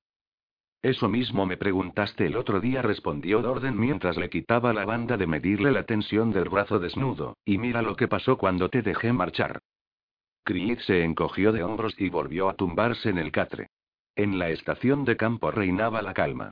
Un número demasiado elevado de fantasmas yacían heridos y en silencio en las literas a su alrededor. ¿Qué me estás ocultando? preguntó. Tienes una conmoción cerebral, le dijo Dorden. Solo es una conmoción, pero es grave, y si empiezas a moverte, te sentirás mal, te desmayarás, de modo que te quedarás aquí hasta que yo diga lo contrario. ¿De verdad? ¿Eso es todo? Dorden se sentó en la esquina de su cama. Yo jamás te mentiría, Tona. Si estuviésemos en un hospital de verdad y contásemos con un equipo adecuado, te haría un escáner en profundidad para ver si hay edema, hemorragia meningea, o si algún fragmento del cráneo te está presionando el cerebro, solo para estar seguros. Pero estamos aquí, de modo que no puedo hacerlo. Y estoy convencido de que no es más que una conmoción. ¿Todavía te duele? Aparece y desaparece. ¿Ahora? Ella asintió. Voy a darte algo, dijo. Dorden avanzó por la estación de campo y cruzó el pasillo hasta la zona donde habían guardado la medicación y el material para los vendajes. Estaba oscuro y mal iluminado. Sacó la linterna que llevaba en el cinturón y la encendió. La luz duró unos segundos y se desvaneció, como si se hubiese agotado la batería. La volvió a encender y a apagar. Lesp. Gritó. Empezó a hurgar en uno de los botiquines en busca de antiinflamatorios y tranquilizantes de alta concentración. Algo estaba goteando. Lesp. Ven aquí. Trae luz. El camillero apareció en la puerta con una linterna resplandeciente. Doctor. Alúmbrame aquí. No veo nada. Lesp acercó la lámpara con diligencia. ¿Qué es ese ruido? Preguntó al cabo de un momento mientras desplazaba el haz de luz en su dirección. Por el amor de Fett, Lesp. Que no veo. Doctor murmuró el camillero. Mire. Dorden alzó la mirada. El rayo de luz de la linterna iluminaba la pared trasera del pequeño habitáculo. El muro estaba chorreando sangre que brillaba negra bajo la escasa luz. ¿Pero qué demonios? Tartamudeó Dorden. ¿Quién ha hecho esto? ¿A qué idiota de Fate se le habrá ocurrido que sería divertido malgastar de esta manera nuestras valiosas reservas de sangre? Sale de la pared, indicó Lesp. Eso es una estupidez. ¿Cómo va? Dorden se fijó mejor. La sangre manaba claramente de entre los atinados paneles marrones. Tráeme una palanca, ordenó el médico. ¿Qué? Una palanca. Una palanca. ¿Qué está pasando aquí? bramó que acababa de entrar en la estancia. Estás despertando a los pacientes. ¿Te parece eso una actitud digna de un profesional de la medicina? No creo que... Sal de aquí, Thwale. No pienso hacerlo. Padre, salga de esta habitación ahora mismo. ¿Qué estáis mirando? inquirió el sacerdote, abriéndose paso entre los dos. La sangre. exclamó Lesp. La sangre de la pared. ¿Qué sangre? preguntó el viejo Ayatani tocando la pared. No es más que polvo. Dorden agarró la linterna de las temblorosas manos del Lesp y se acercó. Lo veía claramente. No era sangre lo que caía por la pared, era arena. Finos granos de arena que se colaban a través de los paneles. Por el trono. Soy un viejo loco. Masculló Dorden. Después se volvió hacia Les y lo cogió del brazo. Y tú uno joven. Parecía sangre, respondió Les con cierta vergüenza. De verdad lo parecía. Punto, búscame 10 miligramos de axotidina y cierra la boca, respondió Dorden. Volvió a la estación de campo consciente de que todavía tenía el pulso acelerado. El catre de Pete estaba vacío. ¿Dónde está? preguntó mientras miraba a su alrededor. Estaba justo aquí. ¿Dónde está? En una cama cercana, Tuencet se encogió de hombros. Se ha levantado y se ha ido. He intentado impedírselo, pero ella ha dicho. ¿Qué ha dicho, soldado? No lo sé, respondió Tuencet. ¿Qué ha dicho? gruñó Dorden. Los ojos del herido se abrieron de par en par. Creo, creo que ha dicho algo como. Me está llamando. Punto, creo que hablaba de su hijo. Por un momento, Dorden no le creyó y corrió al vestíbulo. Tona. Gritó. Tona. Luz empezó a acelerar en el momento en que oyó las furiosas voces más adelante. Después se oyó el estampido de un disparo y echó a correr. Entró de golpe en la sala donde se alojaban y se encontró en medio de un disturbio. Los soldados estaban gritando por todas partes, se echaban hacia atrás para evitar enfrentamientos y agitaban las manos. Wes Max permanecía de pie con su rifle láser en el centro del habitáculo. Estaba temblando y tenía los ojos abiertos y los dientes apretados. Agujeros chamuscados en los paneles de la pared que tenía ante él le mostraban a dónde habían ido a parar los tiros. Dame el arma, pues le decía Barr con calma, acercándosele con las manos abiertas. Estaba ahí. Justo ahí. Todos la habéis visto, ¿verdad? Dame la arma de Fect. Le ordenó Barl. Estaba justo ahí. Gritó Max. Estaba justo delante de mí. Tengo que haberle dado. Ya basta, dijo Luz. Nadie le prestaba ni la más mínima atención. He dicho que ya basta. Bramó. Dame el arma. Repitió Barl, poniéndose frente a Max. Atrás, sargento, dijo Luz, intentando interponerse entre ellos. Apártate, le advirtió Barl. Así no vas a conseguir nada, replicó Luz. Estaba justo ahí. Insistió Max con la voz entrecortada a causa de la tensión. Val arremetió contra él. No. Gritó Luz. Val puso sus manos alrededor del arma de Max y la sujetó. Con su fuerza mecánica desvió el cañón hacia arriba. Una ráfaga de disparos alcanzó el techo. Naunlug no era especialmente grande ni especialmente fuerte, pero el comisariado lo había entrenado bien en métodos de autodefensa y desarme. El entrenamiento se apoderó de él. Dio un salto hacia adelante y le propinó una patada a Barle en las piernas. Al mismo tiempo, agarró el arma de Max con la mano izquierda y golpeó al soldado de reconocimiento en la garganta con el canto de la mano. Val cayó sobre su espalda por la izquierda de Luz y Max se desplomó, jadeando, por su derecha. Luz se quedó de pie entre los dos, con el rifle láser de Max en las manos. Lo balanceó hábilmente y apuntó al soldado. No te muevas. Le ordenó. Yo no he hecho. No te muevas. Barl, no se te ocurra continuar con esto. Oye, dijo Barl mientras se ponía en pie con las manos levantadas. Solo intentaba ayudar. Se quedó mirando a Luz, impresionado. Eso ha estado bastante bien, Luz continuó. Comisario Luz. Barla sintió, sonriendo. Ha sido un alucine de Fett, ¿verdad? Dijo, mirando a su alrededor. Los fantasmas que había a su alrededor empezaron a aclamarlo y a aplaudir. Gracias, pero guardad silencio, ordenó Luz. Melir. Garond. Quitadle al soldado Max todas las armas que lleve y levantadlo. Estaba justo ahí. Protestó Max mientras los dos fantasmas lo alzaban y lo despojaban de su cuchillo y su pistola. Solo intentaba protegernos a todos. ¿De qué? preguntó Luz. De la vieja dama. De la vieja dama. Gritó Max amargamente. Un equipo armado irrumpió en la sala dirigido por Colea. Estaban apuntando con sus armas. Nos han informado de que ha habido disparos, gruñó Colea, mirando a Luz y a los demás por la mira de su carabina. ¿Nos han atacado? Falsa alarma, mayor, dijo Luz. Solo ha sido un pequeño incidente doméstico. Colea bajó su arma y apretó su microcomunicador. Colea a todas las posiciones. Retiraos. Retiraos. Falsa alarma. El mayor miró de nuevo a Luz. ¿Qué ha pasado? Nada que no haya podido controlar, respondió este.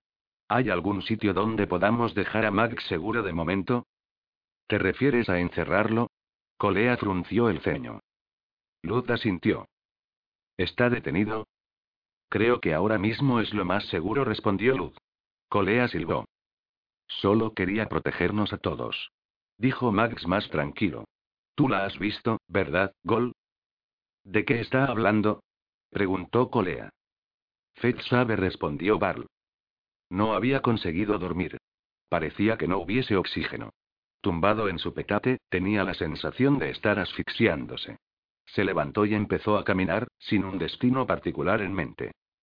Aquello era mentira. Punto no iba a ningún sitio en particular.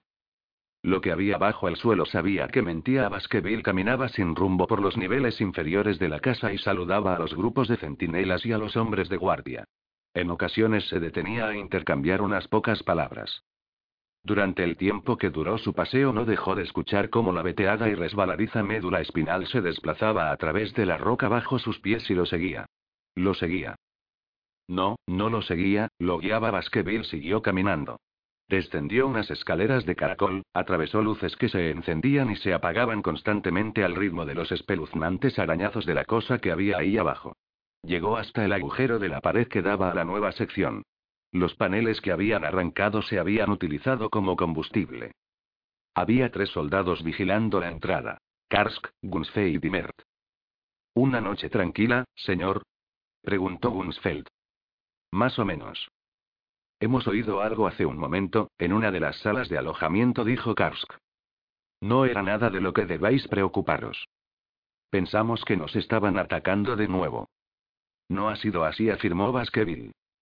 Relajaos. No ha sido nada. Puedo pasar. Baskerville sonrió a modo de agradecimiento y atravesó el agujero hacia el ambiente ámbar de la nueva sección. Ya había avanzado un poco cuando oyó una voz que lo llamaba desde atrás. El soldado Mer lo había seguido por el túnel. ¿Qué sucede, Mer? Solo quería PG, PG, preguntarle una cosa, señor, dijo él. Parecía incómodo y avergonzado. Dime. Mer sacó su ar. ¿Qué le dice esto, señor? Baskerville observó el rifle. Creo que es un E, Mu-3R-73. Bien. GN, GN, gracias, señora sintió Mert. ¿Eso era todo? Sí, señor. Pues continúa. Merrat esperó hasta que Baskerville desapareció de su vista y volvió a mirar su rifle. Mu-3R-73. Eso es lo que Gunsfeld le había dicho también cuando le preguntó. Se había quedado tan perplejo con la pregunta como Baskerville. El problema era que ambos se equivocaban. Merritt lo entendía porque había visto rifles Mutres R73 también durante mucho tiempo. Pero cuanto más analizaba la marca de serie, más se convencía de que estaba en lo cierto. Ponía muerte. No había duda de que ponía muerte. Muerte. La cosa se arrastraba bajo sus pies tan cerca de la superficie que algunos de los satinados tablones marrones del suelo parecían elevarse ligeramente y volver a su lugar a su paso. Podía oír el arrastrar y el chirriar de la carne húmeda y el hueso contra la roca. Está bien, susurró. Lo estoy haciendo. El ruido cesó. Baskerville entró en la biblioteca. Caminó entre las estanterías hasta estar de nuevo delante del libro. Tenía la cubierta de piel negra, brillante y suave, con un emblema grabado en plata en el lomo. Un gusano con su largo y segmentado cuerpo enroscado que se mordía la punta de la cola formando un círculo. Alargó la mano para tocarlo. Los dedos le temblaban. Finalmente, cogió el libro de la estantería. ¿Cómo que no sabes dónde está? Preguntó Dalín. Se ha ido a dar un paseo, respondió Kurt. La estamos buscando. Dalín miró a Kulue. Estará bien, dijo el soldado. Es muy fuerte. Talín se dio la vuelta y regresó junto a Merin a la puerta del alojamiento. Solicito permiso para ayudar a buscar a la sargento Cleed, señor, dijo. Quiero dos escuadras aquí. Gritó Merin sobre su hombro. Lo antes posible. Después se volvió de nuevo hacia Dalín. Te ayudaremos a buscar, ayudante respondió. Entonces, ¿es verdad, Baune? Preguntó Bamboitz por el comunicador. Su voz se escuchaba entrecortada a causa de las interferencias. Es Raune, señor. Y sí, es verdad. La señal silbó y zumbó. Lo pierdo, general, dijo Raune, acercándose más el micrófono. Digo que es una auténtica lástima, Raune. Era un buen hombre, uno de los mejores. Conocí a Ibram hace muchos años. Un magnífico oficial. Lo echaré en falta. ¿Cómo van las cosas? Las circunstancias aquí no son demasiado favorables. Necesitamos asistencia urgentemente. Municiones, principalmente, pero cualquier refuerzo será bien recibido. Lo tendréis, Raune dijo la voz del comunicador. Aguantad. Intentaré organizar un lanzamiento de municiones. Señor, le he enviado una lista detallada de lo que necesitamos. Solicité municiones e incluí un plan de lanzamiento. La señal emitió un sonido agudo y desapareció durante un momento. Delante. Repita, Helicon. He dicho que tengo su petición delante, Raune. Parece factible. ¿Está seguro de que quiere que el lanzamiento se lleve a cabo en ese lugar? Afirmativo, señor. ¿Y quiere una extracción también? Sí, señor. Si lee de nuevo mi comunicado, entenderá por qué. Raune esperó. La voz se ahogó y silbó como una granada defectuosa. Los indicadores del nivel de frecuencia volvieron a bajar a cero. ¿Me recibe, Nalbor? ¿Nalbor? Dígame, señor. He dicho que lo revisaré e intentaré organizar algo.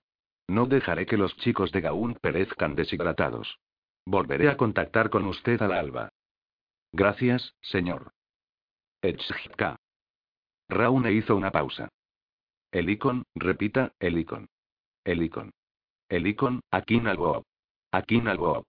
El comunicador emitía sonidos crepitantes y de repente emitió un silbido tan agudo que Raune tuvo que quitarse los auriculares de golpe. El ruido de la señal continuaba saliendo por los altavoces. Etsrakakoted Mahir Shedgor. Gor. G0, 0, 0, 0, HHRRR. Etiquet TG0, 0, 0, 0, HRRR Anarch.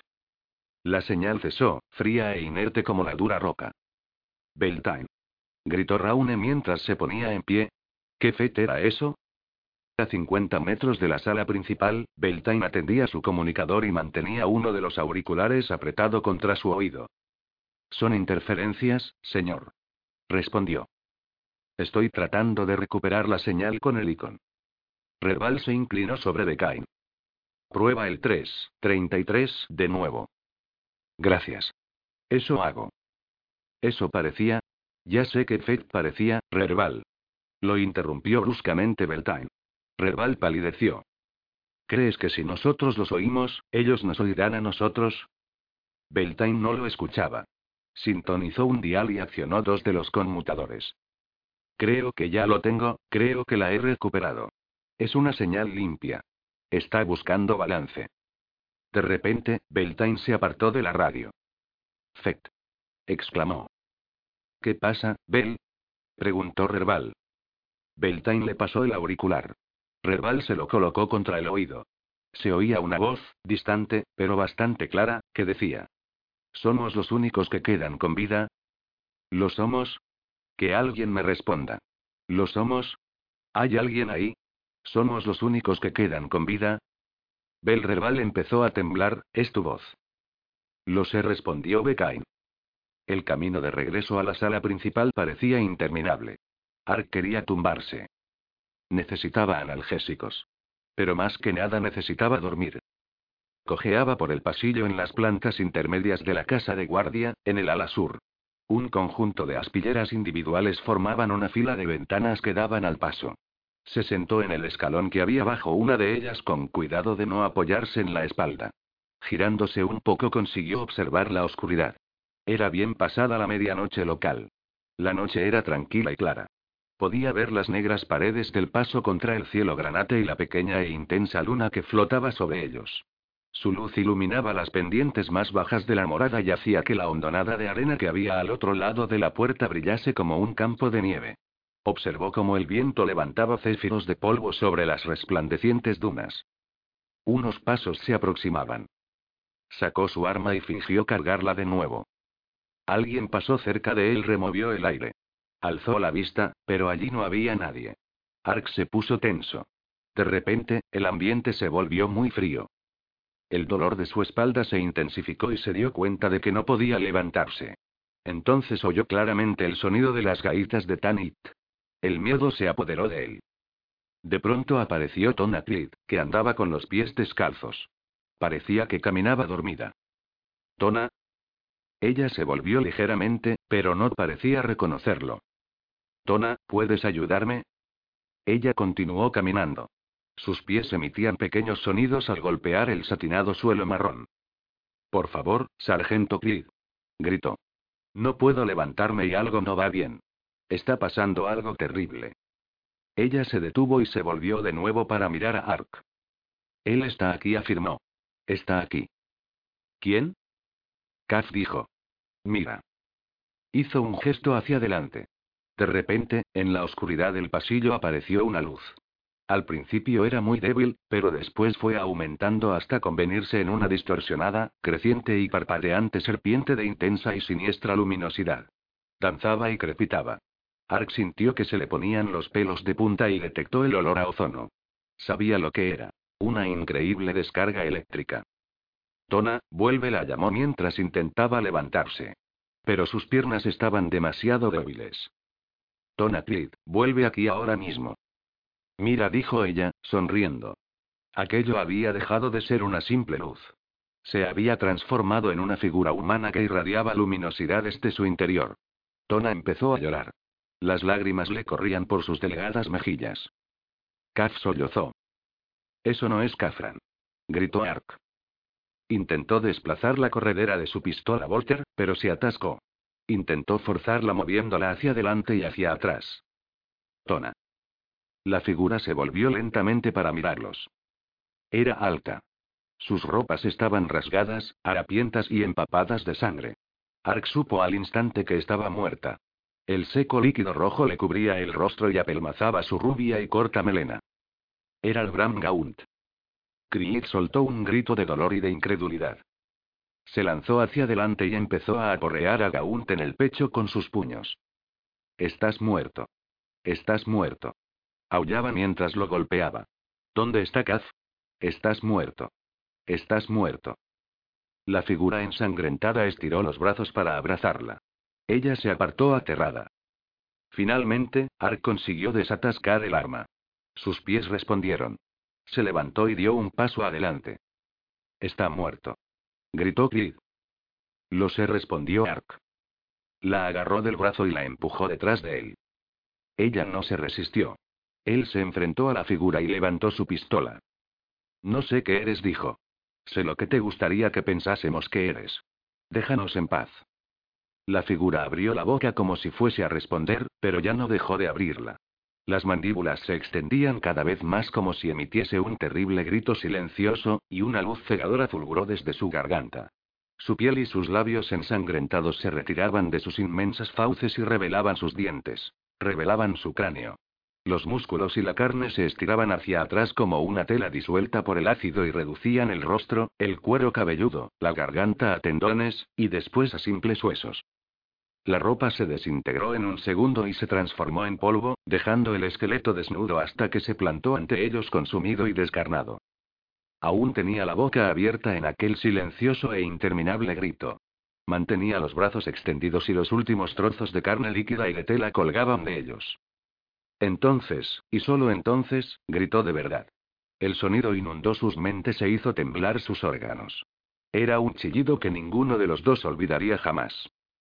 Ark soltó la pistola y abrazó a Creed para protegerla con su cuerpo. El esqueleto aullante estalló. Sintieron la onda expansiva que produjo su explosión. Olieron el polvo y el hueso carbonizado y, lo peor de todo, la colonia de Gaunt. Todos los apliques de la sala se fundieron y se quedaron a oscuras. Ark soltó a Creed. Ambos parpadearon en la oscuridad. Oyeron pasos que se acercaban por la casa para buscarlos. ¿Qué feta ha sido eso? exclamó Ark. Fuera, el cielo se iluminó. Inmensos estallidos resonaron por el paso. Era el sonido de la infinita ira de un dios marcial. Ark se acercó tambaleándose hasta el escalón de la ventana más cercana y se asomó. Los bombardeos iluminaban el cielo tras el paso y dejaban una silueta irregular, destello tras destello. ¿Qué feta ha sido eso? preguntó Creed. No lo sé, respondió Ark mientras observaba cómo las inmensas llamaradas de luz acababan con la oscuridad. Pero creo que este es nuestro fin. Día 13. 4 y 16. El sol todavía no ha salido. Las condiciones son favorables. ¿Pero qué digo? ¿Condiciones favorables? Quiero decir que el viento es suave y está despejado. Nada es favorable aquí. Anoche se apoderó de nosotros la locura. Lo que sucedió fue algo surrealista. Los hombres vieron cosas, sintieron cosas, oyeron cosas. No las registraré aquí porque no tengo manera de explicarlas. Desde el principio he tenido un mal presentimiento acerca de este lugar, una sensación que la parte racional de mi mente ha intentado omitir. Pero ya no puedo seguir negándola. Este lugar, esta morada está maldita. En ella habita una presencia que está cobrando cada vez más fuerza. Creo que se supone una amenaza tanto como el propio enemigo. Cuando llegamos aquí, cuando comenzaron los rumores, G siempre nos prohibía pronunciar palabras como hechizos o encantamientos, pero creo que ya no podemos seguir censurando esas palabras. Tenemos un problema, un problema más grande de lo que jamás pudimos imaginar. La guerra nos alcanzó hace unas cuantas horas, en plena noche, en el punto álgido de la locura. Una especie de gigantesca batalla de artillería que ilumina el cielo se está librando al otro lado del paso. Esto podría indicar que los refuerzos prometidos están avanzando para liberarnos. O podría significar que estamos a punto de ser aniquilados en una ofensiva a gran escala. Diario de campo, VH. Quinto mes, 778.